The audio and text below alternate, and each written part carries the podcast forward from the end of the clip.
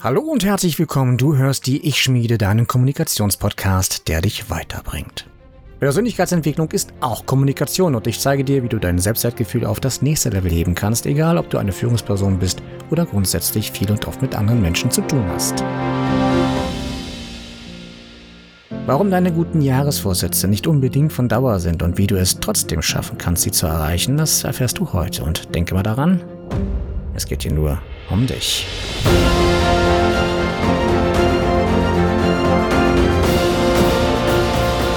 Mein Name ist Markus Seifert und ich bin der Ich-Schmied.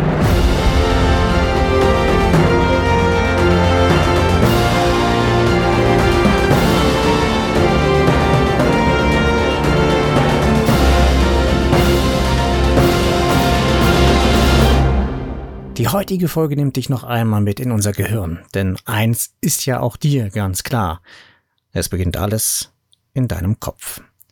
Und es wird dich garantiert auch nicht verwundern, wenn ich dir sage, dass dein Scheitern reine Kopfsache ist. Warum das jedoch schwerer ist, als du denkst, das möchte ich dir dieses Mal verraten. Sigmund Freud, der Begründer der Psychoanalyse, gilt ja mittlerweile in vielen Punkten überholt. Trotzdem stimmt ihm die heutige Neurowissenschaft bis heute in einem Punkt definitiv zu. Freud sagte nämlich, dass sich das menschliche Bewusstsein zum Unbewusstsein ähnlich verhält wie die Spitze eines Eisberges im Ozean zu seinem Rest. Wenn du gerade kein Ozean und Eisberg zur Verfügung hast, dann sieh dir bei Gelegenheit einfach mal einen Eiswürfel in deinem Getränk an. Dann kannst du dir das bildlich mal vorstellen. Freuds Aussage bedeutet im Grunde, dass du nur zwischen 5 und 7 Prozent von dem bewusst tust, was dein Handeln, dein Fühlen und dein ganzes Sein ausmacht. Du kannst das auch recht einfach nachvollziehen. Erinnere dich, wie du mit Stress oder Ängsten umgehst. Oder denke an deine Gewohnheiten. Wie fühlt es sich an, wenn du zum Beispiel kurz vor einem Vorstellungsgespräch bist oder du gleich ein Mitarbeitergespräch mit deinem Chef hast? Wie fühlt es sich an, wenn du kurz vor einem Telefonat mit einem neuen Kunden stehst. Wenn du nervös wirst, obwohl du rein gar nichts zu befürchten hast. Wenn du dieses Bauchkrummeln spürst und du leicht zitterst. Diese Reaktionen sind tief in dir verankert, in uns allen. Das ist natürlich zuerst einmal unseren Urängsten geschuldet, klar. So. Aber auch deine Kindheit, die Ausbildung, deine Freunde, dein gesamtes Umfeld, all das kommt hier auch noch dazu. Denn all das schafft ja unsere Glaubenssätze, setzt unsere Verhaltensregeln und unsere Werte fest. Diese einzelnen Faktoren formen letztendlich dein Wesen, ob es dir nun passt oder nicht. Und um das zu ändern, braucht es einfach mal mehr als nur einen Vorsatz. Anfang des 20. Jahrhunderts machte ein Chirurg eine vermeintlich spannende Entdeckung, die uns eine lange Zeit glauben ließ, dass wir nur circa 10% unseres Gehirns nutzen würden. Er fand heraus, dass nur bestimmte Areale des Gehirns aktiv zu sein scheinen. Andere wiederum, die er mit leichten Strom versuchte zu animieren, regten sich überhaupt nicht. Die Neurowissenschaft hat sich natürlich auch weiterentwickelt und mittlerweile herausgefunden, dass diese Annahme absolut falsch war. Ich kann mich noch erinnern, Ende der 80er, Anfang der 90er gab es da ganz viele Zeitungsberichte und Dokumentationen darüber, dass wir nur zehn Prozent unseres Gehirns ver, äh, benutzen würden. Und Albert Einstein so um die 90 Prozent genutzt haben soll. Naja, heute wissen wir, das ist falsch. Diese vermeintlichen inaktiven Areale übernehmen nämlich tatsächlich essentielle Aufgaben. Man nennt sie Assoziationsfelder, die die einzelnen Areale miteinander vernetzen. Deren Aufgabe besteht also grob darin, die Informationen der, der einzelnen Lernzentren miteinander zu koordinieren. Unsere fünf Sinne zum Beispiel. Jeder hat ja seinen eigenen Bereich im Hirn. Damit wir aber auch etwas greifen können, müssen alle Regionen zusammenarbeiten und dafür sind diese Assoziationsfelder da. Was, was meine ich damit?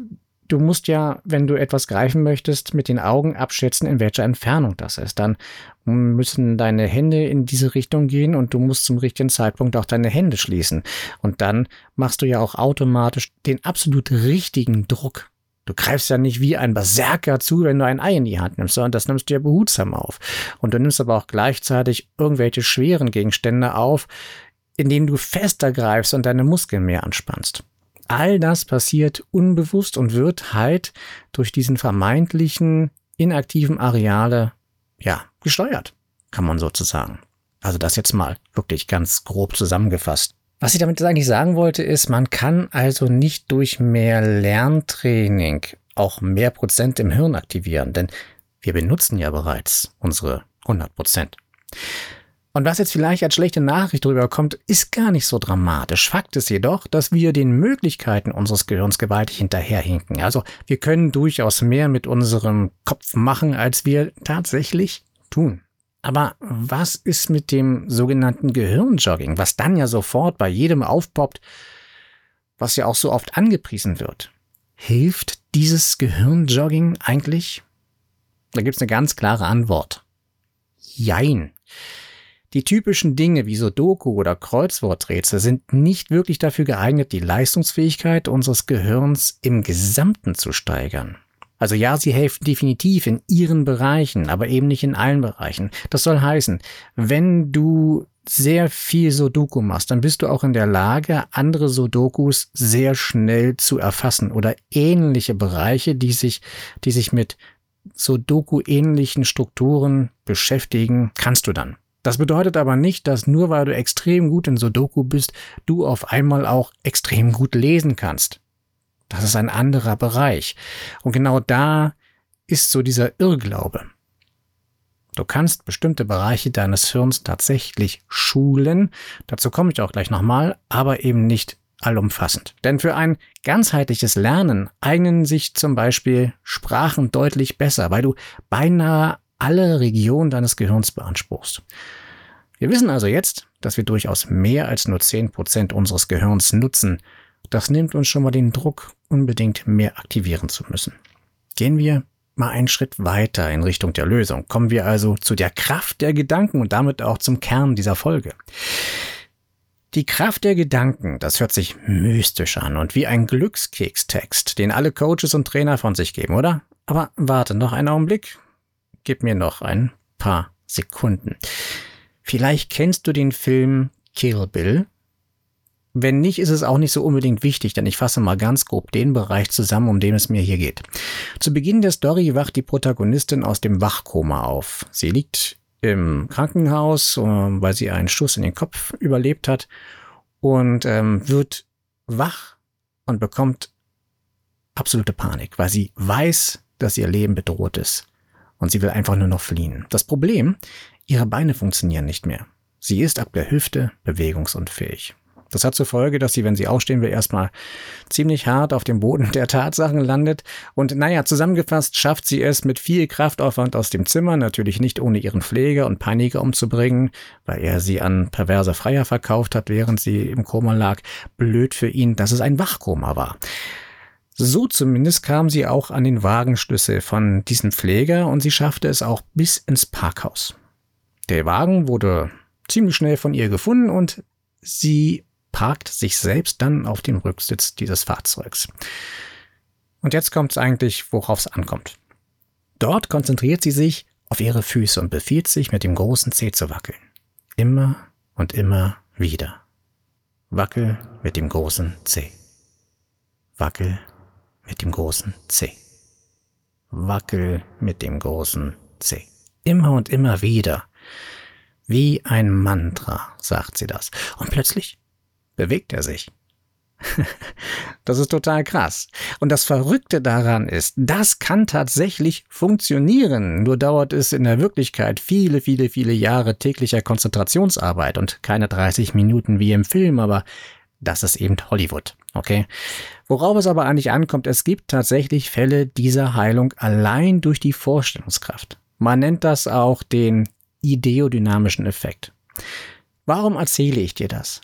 Ich möchte dir Mut machen und dir klar machen, dass Aufgeben keine Option für dich sein kann. Punkt. Allein durch die Visualisierung von Bildern, zum Beispiel wieder laufen zu können, werden körperliche Reaktionen ausgelöst, die wiederum mit der Zeit die Hirnstruktur verändern. Es bilden sich Synapsen, die einzelne Nervenzellen im Hirn verbinden. Bilder in deinem Kopf erzeugen körperliche Reaktionen. Du glaubst das nicht. Okay. Ich gebe dir mal ein Beispiel und ich wette, dein Körper hat schon reagiert, bevor ich zu Ende gesprochen habe. Fertig? Stell dir vor, du sitzt gemütlich in einem Sessel, egal wo, und du siehst auf deine Hand. Siehst du, was du darin hältst? Ich sage es dir. Du hältst eine wundervolle, reife, gelbe Zitrone in deiner Hand. Und nun stell dir vor, wie du voller Genuss in diese Zitrone hineinbeißt. ich wette, dass deine Kaummuskeln bereits reagiert haben, als du wusstest, was du in deiner Hand hältst. Richtig? Jede Wette. Bilder erzeugen Reaktionen. Über 400 Studien belegen diese Neuroplastizität, wie man das nennt, also wenn sich aufgrund von Vorstellungen neue Gehirnstrukturen bilden. Je nachdem, welcher Bereich ein Mensch für sein Leben braucht, wird dieser stärker ausgeprägt und andere weniger. Taxifahrer zum Beispiel. Man hat, man hat eine Studie an Taxifahrern mal gemacht. Und ähm, Taxifahrer brauchen ja räumliches Vorstellungsvermögen, also räumliches Denken und Erinnerung, damit sie sich ziemlich schnell von Punkt A nach Punkt B bewegen können. Für diese Art des Denkens ist der Hippocampus verantwortlich und bei Taxifahrern ist er größer als bei Nicht-Taxifahrern. Die Gehirnregion ist also ausgeprägter, weil mehr Synapsen gebildet werden.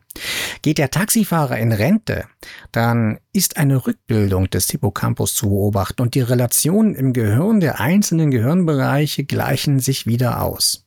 Und das ist auch der Grund, warum du als Programmierer oder als Taxifahrer oder was auch immer eine Sache, die du permanent machst, dann und auf einen Mal zum Beispiel durch die Rente oder weil du einen komplett neuen Job machst, eine ganz andere Richtung einschlägst, dann auf einmal zwar noch Wissen über die Tätigkeit an sich hast, aber bei Weitem nicht mehr so stark und so ausgeprägt und so schnell in deiner, in deinem Denken bist, wie du es damals warst, als du zum Beispiel noch programmiert hast, ja, oder Taxi gefahren bist.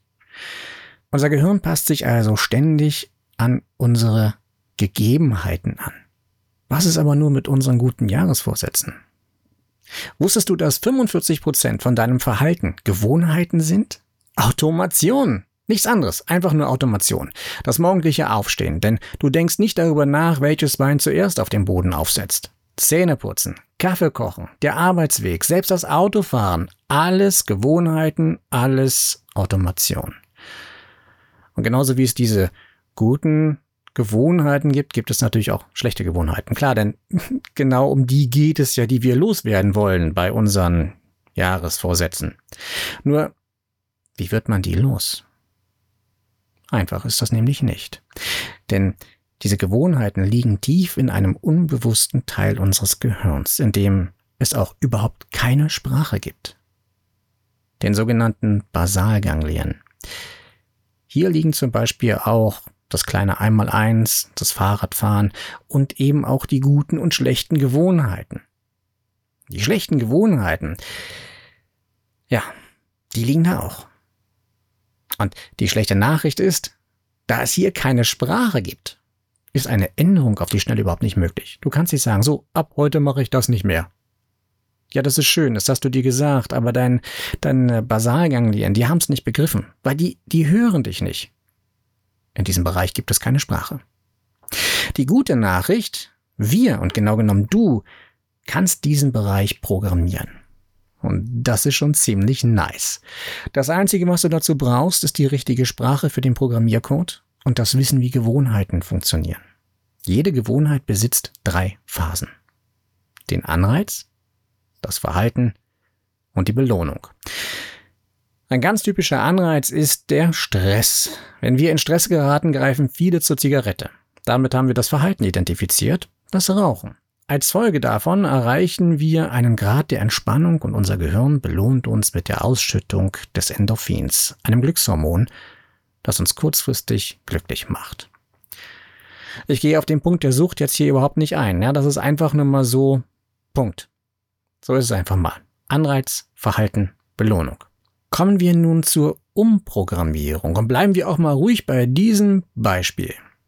Gerätst du also in Stress, das ist der Anreiz, dann könntest du anstatt zur Zigarette zu greifen, einen ganz bestimmten Song abspielen oder singen.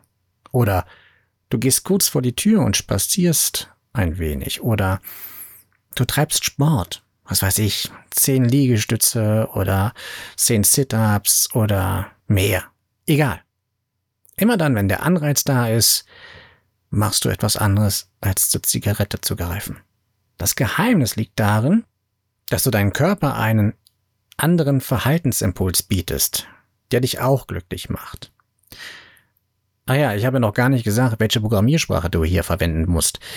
Das ist äh, kein Java, C++, Assembler, HTML, XML oder Python oder wie die ganzen Programmiersprachen heißen. Der Programmiercode wird in ausdauernder Geduld programmiert. Denn das Schwierige ist ja, dass wir in den Basalganglien keine Sprache platziert bekommen. Und das setzt voraus, dass du bei jedem Anreiz immer das gleiche Verhalten an den Tag legst. Also immer dieselbe Musik, immer dasselbe Lied, immer dieselbe Art des Sportes ähm, wenn du spazieren gehst, dann geh immer spazieren und nicht mal spazieren und mal Musik und mal das. Es muss immer dasselbe Verhalten sein. Anreiz, Verhalten, Belohnung. Die Herausforderung an der Programmierung liegt in der Tatsache, dass sich erst nach circa 14 Tagen die Strukturen in deinem Gehirn anfangen zu ändern. Das bedeutet also, dass die ersten zwei bis drei Wochen absolut keine Belohnung für dich bereit gehalten werden. Nichts, nada, null. 14 Tage lang. Flaute. Und genau hier liegt nämlich auch der Grund versteckt, warum so viele Menschen daran scheitern, wenn sie sich Vorsätze erarbeiten, denn sie können sie nicht erreichen, wenn sie nicht wissen, wie die Herausforderungen oder wo die Herausforderungen in der Sache liegen. Ja, nach circa zwei Wochen also beginnt dein Gehirn erst mit dem Umbau und fängt auch gleich sofort dann damit an, dir deine Belohnung zu geben. Doch absolute Vorsicht ist hier gesagt. Oder ist hier geboten, besser gesagt. Diese Strukturen sind noch sehr schwach und klein und haben noch keine Auswirkung auf deine alten Gewohnheiten. Um das tatsächlich in den Griff zu bekommen, braucht es nochmal ungefähr drei bis sechs Monate, bis die neue Gewohnheit etabliert ist und es dich keine Überwindung mehr kostet, sondern du dich darauf freust. Ganz ehrlich, Schokolade geht bedeutend schneller, aber das kann kaum die Lösung sein. Okay, also das ist ein ein, ein wirklicher Werdegang. Es ist ein langer Prozess. Und jetzt kannst du dir vielleicht mehr unter dem Ausspruch vorstellen, Veränderung ist ein Marathon und kein Sprint. Veränderungen sind machbar. Sie sind nur meist auch mit viel Arbeit verbunden, also packe es an. Du wirst gewisse Parallelen zu meiner Folge mit den Affirmationen erkennen. Und das ist auch völlig klar, denn es geht ja um dein Gehirn. Vielen ist aber die Verbindung von Gewohnheiten und Mindset nicht immer bewusst und Gewohnheiten sind darüber hinaus ja auch noch körperliche Vorgänge, die schwieriger zu bewältigen scheinen.